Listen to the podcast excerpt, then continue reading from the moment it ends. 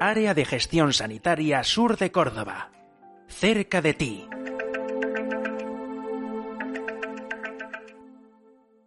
Son muchas las dudas y las preguntas que surgen entre la ciudadanía a raíz de la emergencia sanitaria provocada por la expansión del coronavirus, que ha provocado la declaración del estado de alarma en todo el país y con ella una serie de contingencias sociales y restricciones que son fundamentalmente para poder hacer frente a la pandemia. Para intentar subsanar algunas de las cuestiones que más preocupan a la población en materia de accesibilidad y atención sanitaria, estamos con el responsable de participación ciudadana y comunicación social del área de gestión sanitaria sur de Córdoba, Francisco Díaz. Francisco. Hola Antonio. ¿Cómo podemos ponernos en contacto con nuestro centro sanitario de referencia en una situación de confinamiento en la que debemos de estar en casa y no podemos salir? Bueno, la Consejería de Salud y Familia, siguiendo indicaciones del Ministerio de Sanidad, en su afán de velar por la seguridad de la ciudadanía y, lógicamente, restringir la afluencia innecesaria a los centros sanitarios, ha puesto en marcha una serie de medidas eh, y de recursos telemáticos precisamente encaminados a continuar con la asistencia sanitaria. Uno de estos recursos es un teléfono específico sobre el coronavirus en el 940 0061. Esta línea de información está disponible las 24 horas del día y atenderá nuestras llamadas en caso de duda, de tener síntomas o de haber estado en contacto con una persona con coronavirus o que simplemente venga de una zona de riesgo. Para cualquier otro tipo de información, gestiones sanitarias o similares, tenemos a nuestra disposición el teléfono de salud responde en el número que, mm, permíteme que recuerde a todo el mundo, es el 955-545-060. Repito, 955-545-060. Recordad también a la población que se cuenta con los teléfonos de emergencia 061 y el 112, pero que siempre recomendando que su uso sea solo, solo en caso de requerir asistencia sanitaria urgente. Y además de estos teléfonos, ¿hay alguna otra forma de contacto para gestiones relacionadas con el ámbito de la salud? Para una mejor atención es necesario hacer un, buen uso de los teléfonos. Eso quiero, quiero dejar constancia de, de, esto. Para ello se ha puesto a disposición de la ciudadanía otros recursos, como una aplicación móvil que Salud Responde, a través de la cual podemos realizar distintas gestiones, como por ejemplo pedir cita para las consultas o acceder a contenido de interés sanitario. De esta forma evitamos esperas y sobre todo, sobre todo, ayudamos a nuestros operadores telefónicos a dar una mejor atención. Esta aplicación móvil podemos descargárnosla desde cualquier repositorio de programas para teléfonos móviles, ¿no? De los que hay al uso. Y una vez descargada, realizaremos como lógico nuestro registro en la misma y para compensar utilizarla solamente se nos pedirá pues nuestro nombre, el DNI, el número de la tarjeta sanitaria, por ejemplo. ¿Y qué tipo de gestiones podemos hacer a través de Salud Responde? Por ejemplo, algo tan necesario como conseguir nuestras recetas. Para ello no hace falta salir de casa, ya que podemos llamar al teléfono, como repito, 955-545-060 o a través de esta aplicación móvil que estamos comentando. El procedimiento es sencillo, consiste en pedir cita con nuestro médico de cabecera y antes de 48 horas se nos llamará y se nos realizará una serie de preguntas para valorar nuestro estado automáticamente eh, se nos cargará en nuestra tarjeta sanitaria la receta sanitaria. En el caso de asistencia sanitaria no urgente, una vez pedida la cita desde nuestro centro sanitario, se pondrán en contacto con nosotros para atendernos telefónicamente y, y hacerlo de una forma presencial si fuese solo exclusivamente necesario. Nuestros sanitarios desde los centros de atención primaria, así como de las distintas especialidades del hospital, están poniéndose en contacto telefónico con aquellas personas que están pendientes de citas de revisión o de pruebas diagnósticas o similares, llevando a cabo una atención personalizada y ofreciendo información de forma clara y precisa.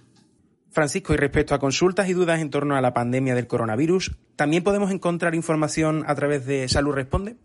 Sí, Antonio. De hecho, en esta aplicación móvil también se ha habilitado eh, hasta un test para que el usuario introduzca sus síntomas y así poder determinar si tiene coronavirus. Dentro de la aplicación hay un botón morado en el que pone coronavirus.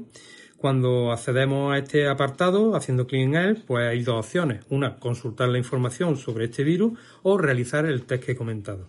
Si le damos a consultar información, aparecen los síntomas del coronavirus, cómo se puede contagiar, qué medidas son útiles para protegerse, información definitiva útil para toda la ciudadanía. En el caso de seleccionar el apartado que habla del test, pues aparecen una serie de preguntas para poder descartar si estamos contagiados o no. Entre estas preguntas eh, se plantean pues si tenemos fiebre, si tenemos tos, si tenemos sensación de falta de aire, etcétera. El test también pregunta si se ha estado en contacto con alguien que ha viajado a una zona de riesgo o si estamos, si está en una condición de ser embarazada o eh, simplemente se padece alguna de las enfermedades que eh, se están diagnosticando como crónica de corazón, pulmones, riñón, etcétera. Con todos estos datos, el sistema puede recomendar ponerse en contacto pues, con las autoridades sanitarias para que de una forma oficial, pues lógicamente, se diagnostique el posible contagio de, por el virus COVID-19. En otro orden de cosas, las autoridades sanitarias lanzaron hace unos días un llamamiento a continuar manteniendo los niveles de donación de sangre y hemoderivados, que también son fundamentales en esta situación tan crítica. Francisco, ¿cómo se puede donar sangre en el contexto actual que tenemos en todo el país? Se puede seguir donando sangre. De hecho, eh, los centros de transfusión sanguínea han implantado medidas de prevención adicionales para garantizar que la donación se realice con toda la garantía de seguridad y totalmente sin riesgo. Entre estas medidas se organizan pues, las donaciones manteniendo la distancia de seguridad adecuada. Siempre que sea posible se planificarán citas previas para cada donante con el objetivo de evitar aglomeraciones.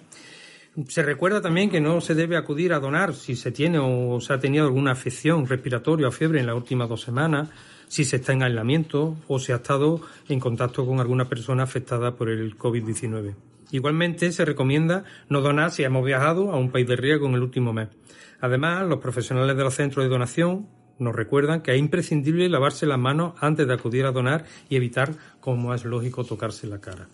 Actualmente el abastecimiento de unidades de sangre a los centros hospitalarios está garantizado, pero lógicamente eh, hay que recordar que las reservas deben de seguir eh, siendo suficientes porque es importante que tengamos eh, disponibilidad de, este tipo de, material y es necesario que la cifra de donaciones se mantenga estable.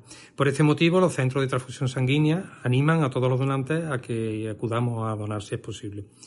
Por otro lado, y si me permite, quisiera también hacer referencia a la atención infantil temprana. ¿no? Eh, hay muchos padres y madres que están preocupados con este tema y la Consejería de Salud y Familia está dotando de medios a los equipos profesionales para que puedan establecer contacto directo con toda la familia, a fin, eh, como es lógico, de promover no solo su capacitación para este momento, sino como la identificación y movilización de los recursos que hagan falta. Por último, Francisco, y ante la constante demanda de información al respecto del coronavirus que estamos registrando en estos días a nivel global, y también el peligro que suponen los bulos y las falsas noticias en estos momentos, ¿a dónde podemos acudir para encontrar información veraz y oficial sobre la pandemia? Bueno, en estos momentos hay que hacer especial hincapié y recordar a la ciudadanía que la información actualizada, pormenorizada, se puede encontrar en la web del Ministerio de Sanidad y de la Consejería de Salud y Familia. La situación actual de emergencia sanitaria por el brote de coronavirus, mm, de estas medidas de aislamiento y confinamiento que estamos eh, pasando todos, supone un enorme esfuerzo y un enorme reto para toda la sociedad. Perdona. Pero gracias al esfuerzo de todos saldremos de ella mucho más fortalecidos. Así que, por repetido, bien vale recordarlo, lo mejor de todo esto es quedarnos en casa.